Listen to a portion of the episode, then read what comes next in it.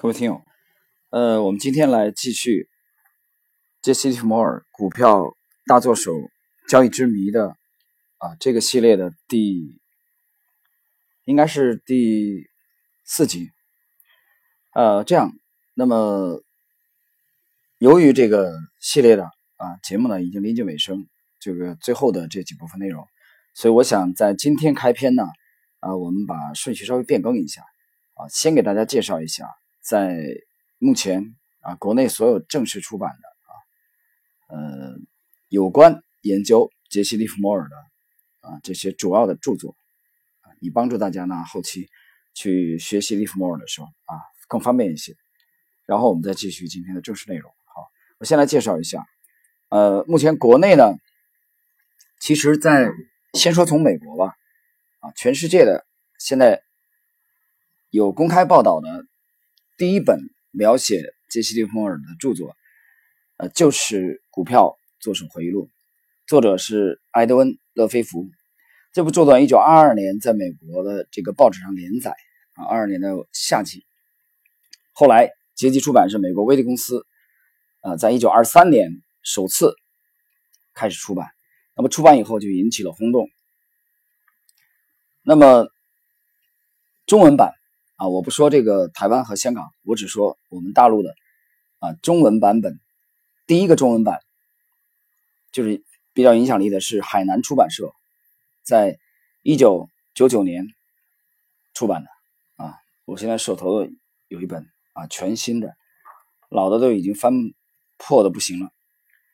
那么这个翻译者我要提一下啊，用的笔名真如啊，上海有一个真如车站。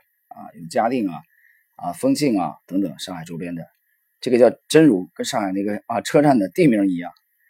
呃，我读过的啊四到五个版本《股票作手回忆录》当中，我个人认为这个版本翻译的是最好的。啊，当然只仅代表我的个人意见啊。那其他的比较有影响力的版本还包括这个二零零六年，就是七年以后，上海。财经大学出版社，我们知道上海财大在国内啊，也出版了很多啊，近些年出版了很有影响力的一些啊股票和证券类的书籍。那么它的名字是同名的《股票作手回忆录》啊，但是翻译者不同。上海财大这个版本呢，它有什么特点呢？跟大家介绍一下。这个版本我也读过，它是相关的历史背景资料特别的详实，它是几乎是原封不动翻译的1922年的美国那个。报纸上连载的《股票作手回忆录》啊的那个版本，有很多的背景的相关资料啊，包括盖茨特写的序等等等等。那么，然后地震出版社在二零零七年啊，又把这个版本翻译成了中文，但是他改了个名字啊，叫《股票大作手回忆录》，加了一个大啊。当然，后面有还有这个我们的期货股票翻译界的大家丁世元翻译的啊版本。就《股票作手回忆录》这本书而言，我想怎么强调它的重要性都不为过啊！你去看看其他的这个大家对它的这个评价啊，非常之高。呃，这里边我就讲一个之前没提过的吧啊，杰克施瓦格，他是一个天才的畅销书作家，本人也是一个期货和股票的这个呃交易者，他有两本非常有影响力的著作。啊，当然现在还有这个对冲基金，呃，呃，对冲基金的这个巨著，对冲基金奇才吧，啊，他前面最有影响力的两本是《市场天才》和《新市场天才》。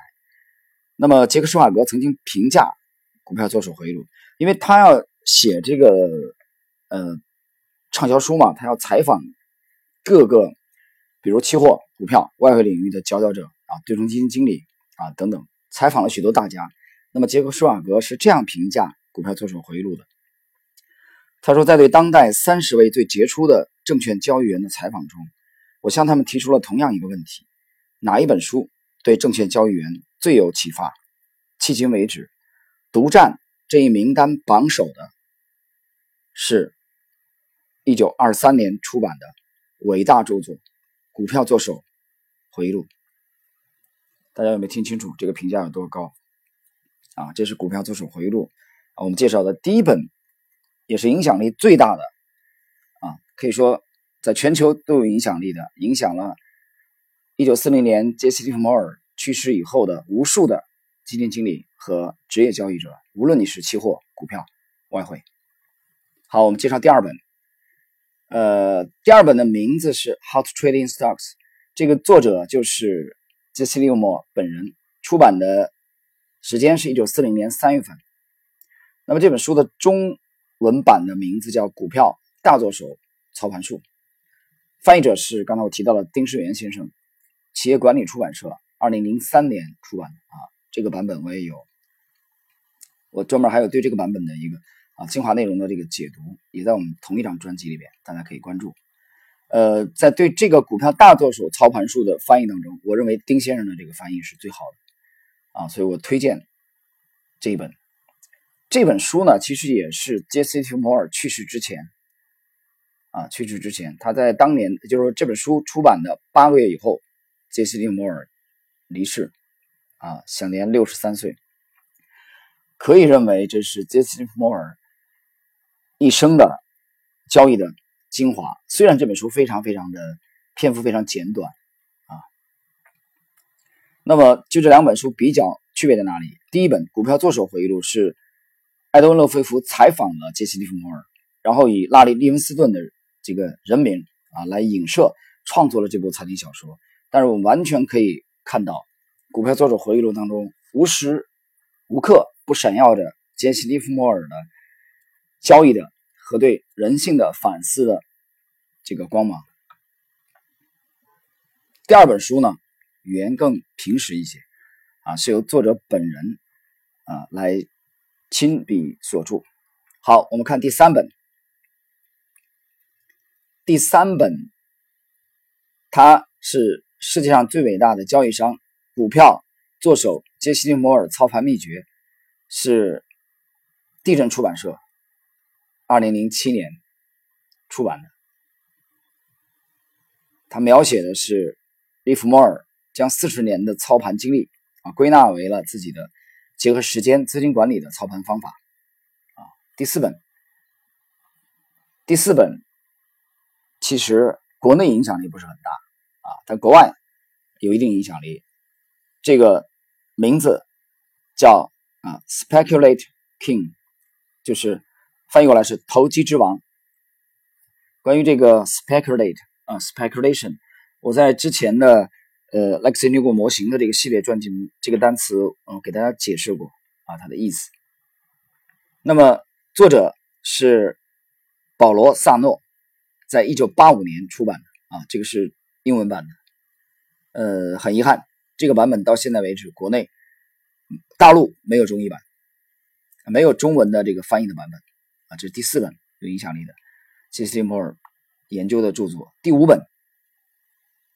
第五本就是《Trade Like Jesse Livermore》，这个作者是理查德·斯密滕，是在二零零四年在美国出版的。啊，这本书呢，呃，实际上国内已经有了翻译，也就是说，像啊利弗莫尔那样交易，出版社我记不太清楚了，但是我读过中文版啊，零四年，就是有人翻译成利弗莫尔的交易系统。啊，有人翻译成这个像利弗莫尔那样交易，然后还有一本是二十世纪二十年代又一个采访过杰西·利弗莫尔的另外一位投资大家理查德·维科夫啊。关于维科夫呢，我相关专辑也有介绍，大家可以去听一下。就是我们这个专辑里面呃也提到过理查德·维科夫，他采访之后呢，写了一本啊小书。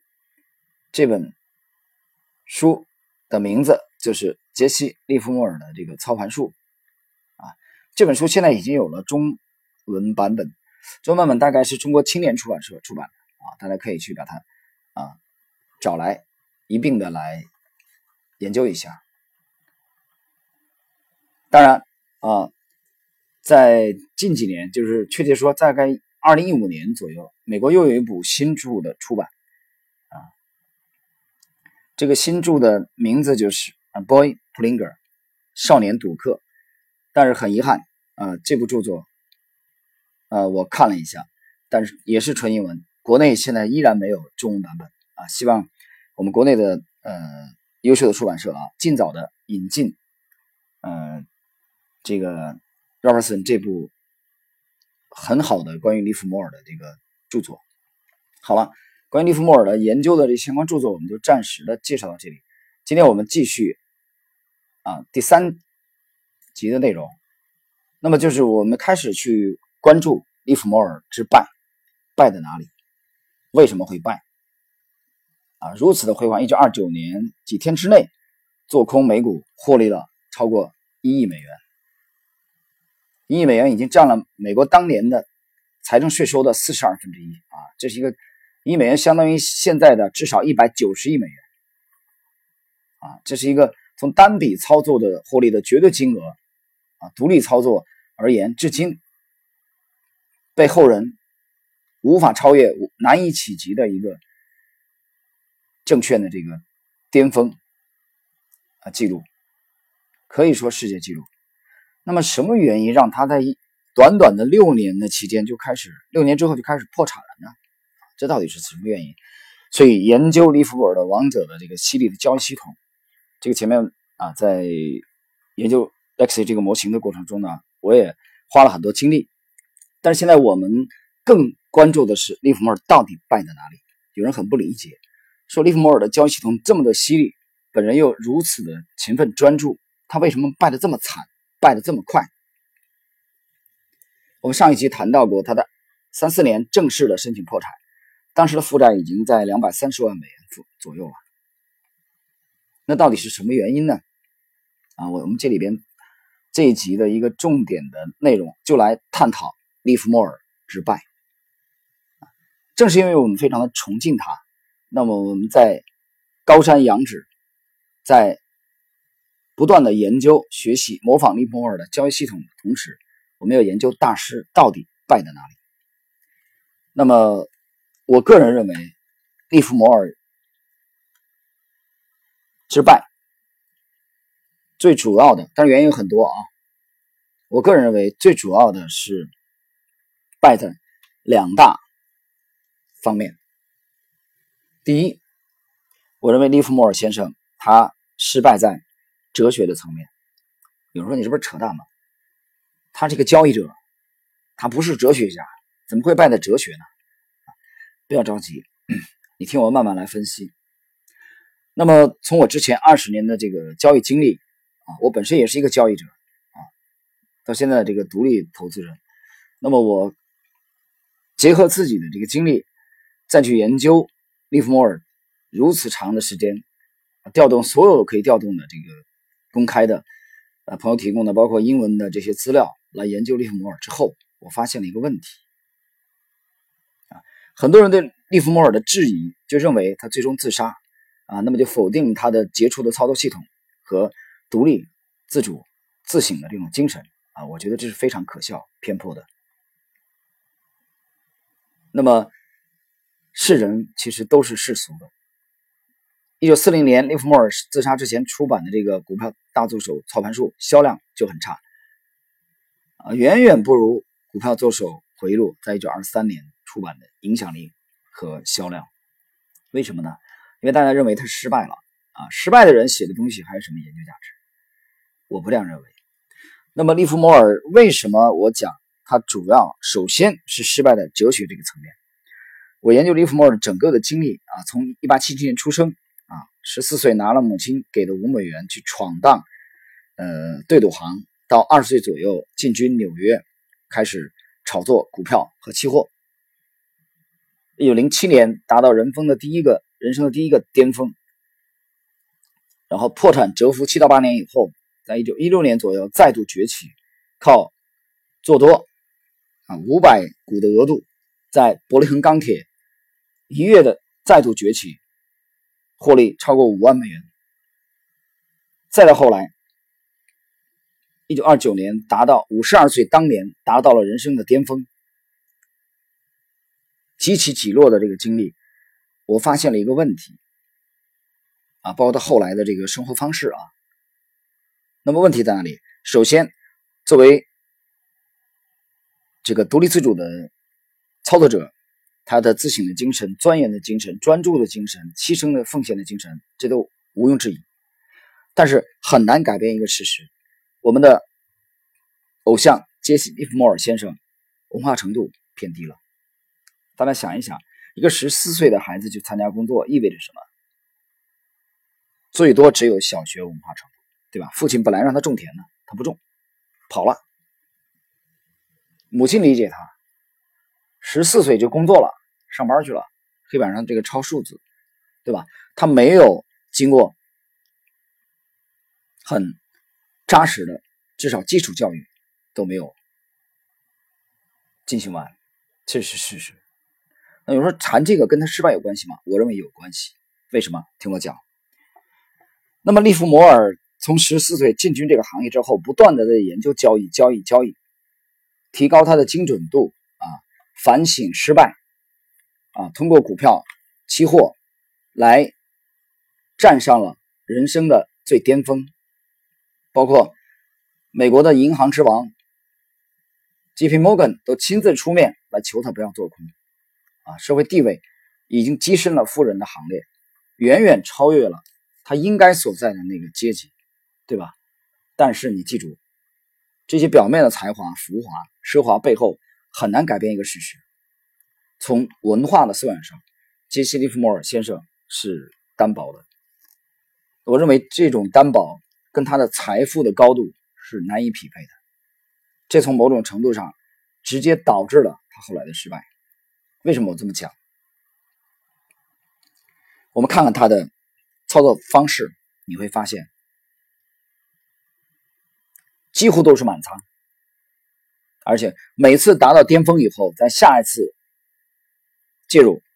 你看，一九零七年报道三百万美元，对吧？但是我查了数据，大概有一百万美元左右，那也是相当可观的天文数字。但零八年帕西托马斯给他消息以后，让他炒作棉花，啊，利弗莫尔又把全部身价压上了，结果没了，利润一百万美元没有了，还倒亏，还负债，破产。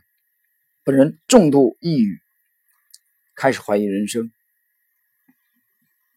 一九二九年做空美股，经过侦查性的仓位以后，还是把全部身价压上去，当然成功了，对不对？取得了巨大的成功。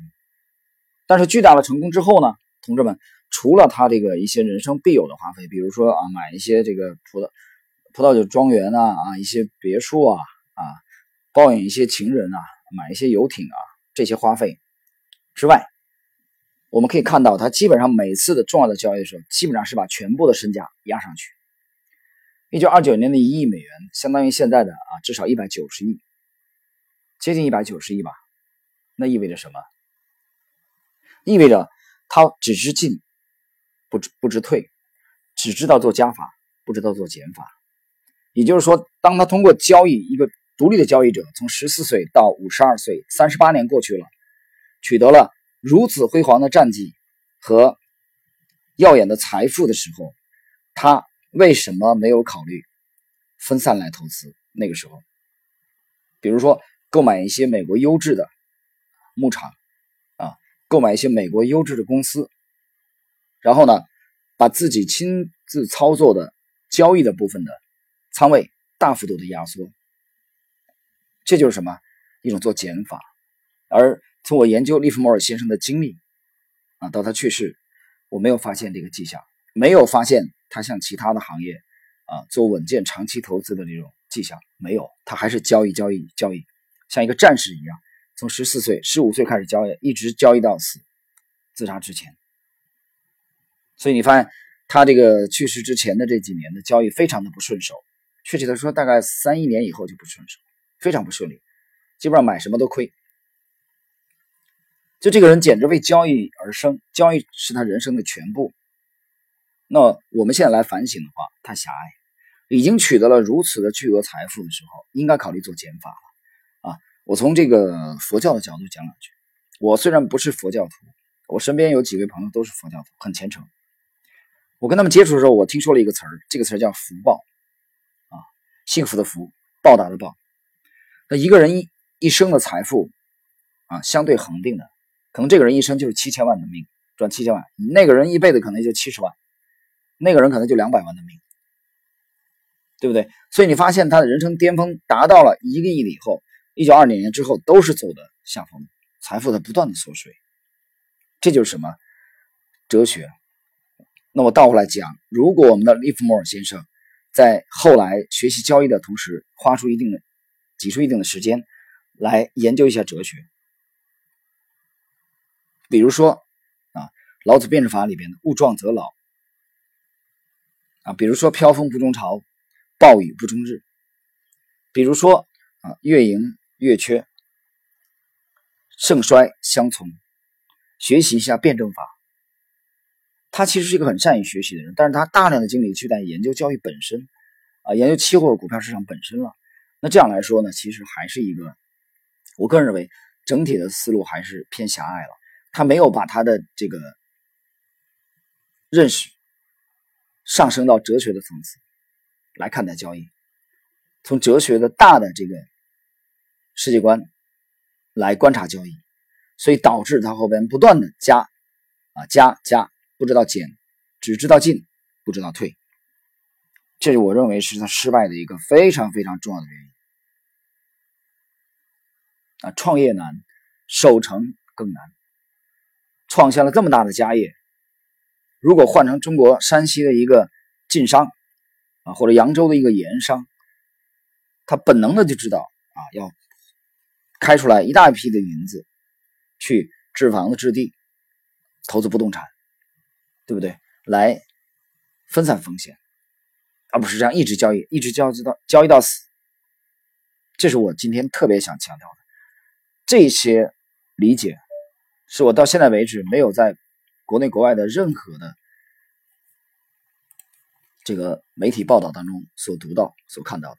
但是我认为，哲学层次的担保来源于。我们的利弗摩尔先生，这个总体的文化教育的这个呃担保，来源于他的学习的思维模型的这个单一过于狭隘了，只研究交易本身啊，投资者心理、交易技巧、术这方面，缺乏哲学的历练，这整个，所以他很遗憾的没有守住，没有守住辛辛苦苦得来的巨额的财富啊，这是我认为呃利弗摩尔的。失败的最重要的一个原因，哲学之败。第二个，我认为第二的原因，他失败的原因在于均衡之败。啊，均衡，平均的均，平衡的衡，就是利弗莫尔先生的失败。第二个原因来源于他没有很好的平衡好交易与生活。那么。由于我刚才第一个原因讲了，他一头扎在交易当中，过于的狭隘了。但你其实交易完了，这个胜利了，看他也知道吧？这个知道把这个盈利提出来啊，享受生活、放松、钓鱼这些他都知道。但是对生活的真正的平衡这方面，他做的比较差啊，比较差。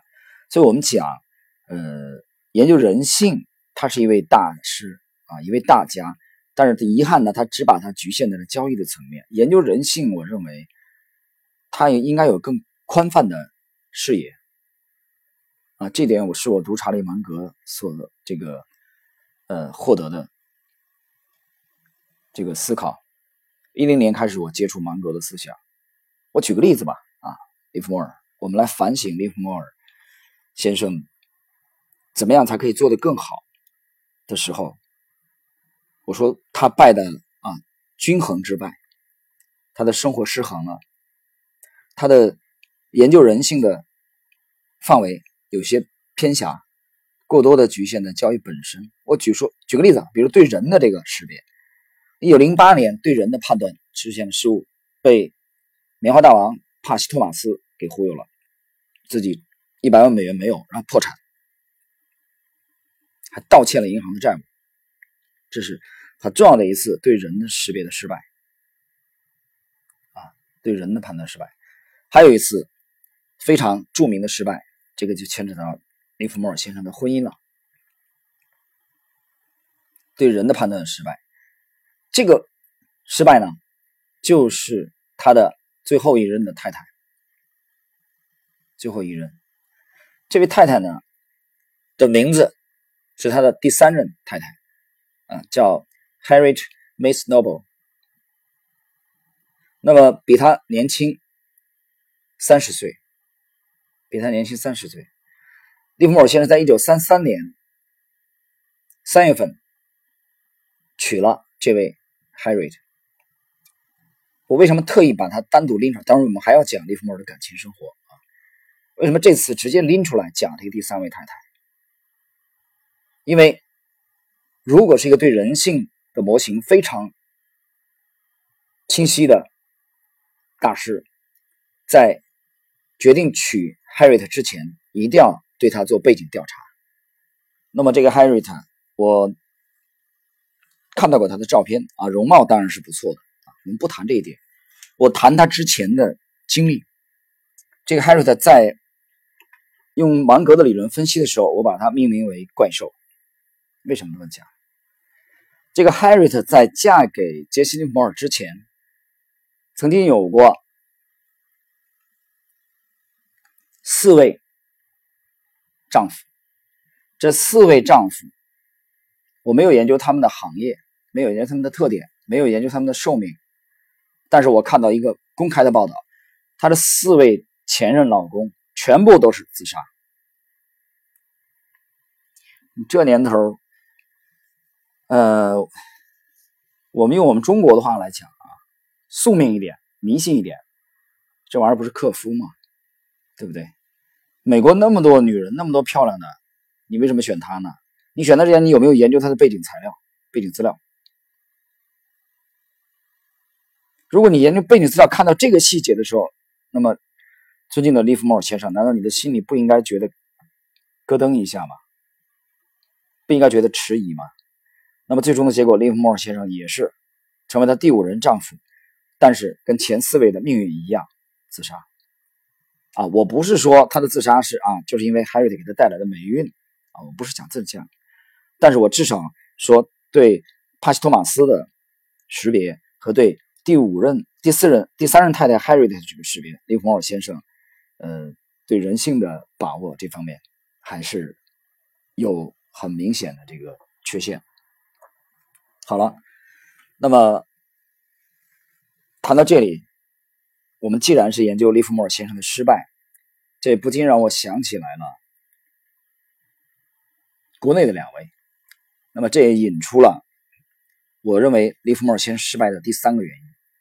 就是对杠杆的使用，杠杆啊，期货是有杠杆的，没杠杆你玩什么期货呢？对不对？那么谈利弗莫尔之败的时候，不禁让我想起了二零一五年在中国的北京啊，北方吧，七月中旬，中国期货界的风云人物啊，这个逍遥。刘强，他是瑞林加持对冲基金的这个经理啊，是一个风云人物。然后跳楼自杀离世了，也是杠杆。那么也就是在股灾之后发生不久，二零一五年那个股灾，呃，这位经理呢，他融资啊做多，做多股指，融资买股票，最终爆仓。当然有人说他可能是啊这个抑郁症啊，不是说这块的，这个我不去细细考究了。那么好我还想起来国内另外一位期货大佬，同样是在一五年啊，也是暴亏。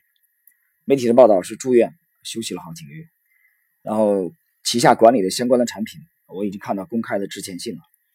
嗯，等等等等，就是在那一年，两位国内的期货大佬，我也读到了，就在应该是去年吧。还是今年上半年，上海的另外一位做期货的大佬也是跳楼离世。那么，呃，不止一次跟朋友交流的时候，朋友问我啊，说，呃，为什么不碰期货啊？基本上不去碰，或者主要的这个没有在期货的这个方向。我对我很熟悉的朋友，我经常会反问他一句话。我说：“你觉得巴菲特啊和我们谁更聪明，谁更牛逼？”他说：“那不用讲，那肯定是巴菲特。”那好了呀，那我就第二句话问他，我说那巴菲特起家发家靠的是期货吗？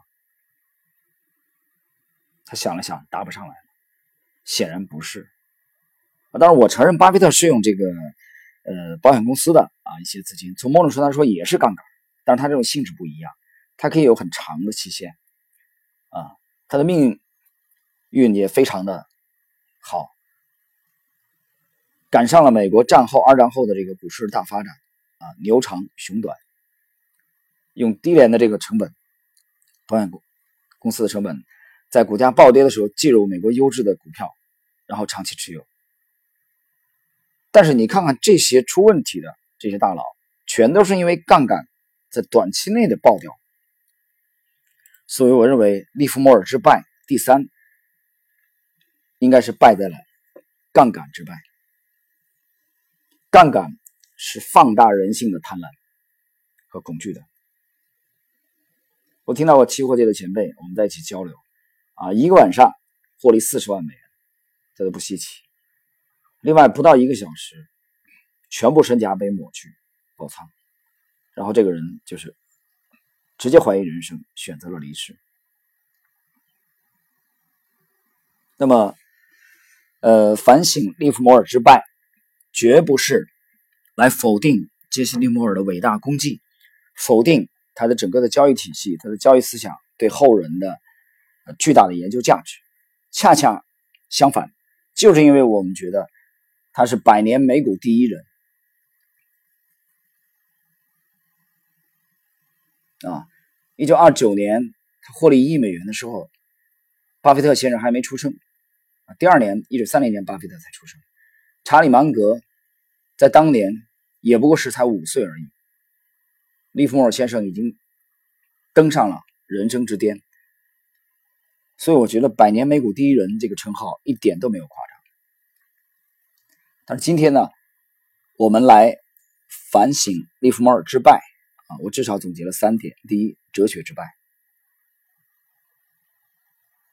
就进与退、加与减、防守与进攻、分散与集中的辩证法这方面的缺陷，很大程度上决定了利弗莫尔必败。不管你其中赚一个亿还是五十个亿。第二，对人生的这个均衡之败，生活的均衡之败啊，管理家庭生活，管理女人，怎么样让家庭生活不要去波及你的交易啊？谈到这里，我们简单提几句他的婚姻生活。利弗莫尔先生呢，他在一九零零年二十三岁的时候娶了这个 Jordan，结果结婚不到一年，他投资就失败了一九零一年嘛，失败了，破产。破产了，那没钱了嘛？他跟妻子商量说：“你把你的首饰抵押去。”结果妻子拒绝，拒绝，两人关系肯定不好，然后拜拜。一九一七年，拜拜了，分手。第二任妻子，第二任妻子呢很有名啊，就是这个这个多萝西·温特。这个温特呢是一个演员啊，一个歌舞团的演员。这个喜欢喝酒，而且呢，嗯，私生活也不是很严谨。也喜欢四处乱混啊，当然了，肯定也漂亮嘛啊，所以身边男人也不少。所以后来两个人离婚了，那么导致了利弗莫尔的抑郁症发作。那这种情况下，你想怎么可能不影响、不波及他的交易呢？利弗尔强调了操作股票的人、期货的人一定要冷静头脑和强烈的自控能力、情绪控制的能力。但是他在零七年之后。低迷的这七到八年和二九年以后都没有很好的贯彻自己的这个原则，不得不说，家庭生活的冲击啊，对他的交易的影响是巨大的。然后呢，这个 doris 在跟他离婚的时候，把他财产基本上给挥霍一空了，直接导致他就破产了，而且后来还开枪啊，枪击他的长子，导致他长子残废。当年利弗莫尔已经高了啊，已经五十七岁了啊。看到这个情形以后，啊，直接他的生活就崩溃掉了。你想这种情况下怎么可能不影响交易？所以，为了啊去排遣这个婚姻生活的不幸，啊，他也包养了很多的情妇，啊，挥金如土，啊，酗酒纵欲都来了。其实这些东西呢，都会影响交易，都会影响交易。同志们啊，作为一个这个身价如此之高的一个富豪啊，有几个女人很正常。但是怎么样让这些女人不要去影响你的交易啊？要平衡好生活和交易，平衡好婚姻和交易。那从这点来说，呃，我们伟大的作手杰西·利弗莫尔先生，呃，没有很好的解决这个问题。啊，所以后来，尤其是二九年以后啊，他在一种生活、家庭生活极不稳定的精神状态下展开了交易，几乎大部分都以失败告终。啊，直到他离开这个世界，就是。呃，还有就是关于他离世之后啊，有人说他口袋里只剩十八点四美元。啊，那当时在呃自杀的现场，但是我研究的资料是，他至少给他的孩子们留下了数百万美元的信托，保证他的孩子们可以啊衣食无忧的生活，还有资产。当然，他的第三任太太也把他的很多财产卷走了。啊，所以并不是像有些人理解那样啊，利弗莫尔死的时候一分钱都没有了啊，只剩十八点四美元。这个观点我觉得是，呃，有问题的，有很大的问题。嗯，好了，各位听友，那么关于杰西·利弗莫尔伟大的作手，我们研究他的交易之谜呢，第四集啊，这一集的重点就是研究利弗莫尔之败，研究。一个成熟的交易者怎么样从哲学的层面，怎么样从生活与交易的均衡层面，怎么样从杠杆的这种层面趋利避害啊？怎么样去正确的对待婚姻、对待私生活和交易？我相信会对很多立志成为专业交易人的投资者啊会有相当的帮助。那么在这里，我也祝各位。投资顺利啊！我们在后续的相关的专辑当中啊，当然后续我也会继续的推出一些啊杰出投资大师的研究的这个相关的专辑，希望大家能够喜欢。好了，朋友们，今天我们就暂时聊到这里，我们下一次再交流，谢谢各位。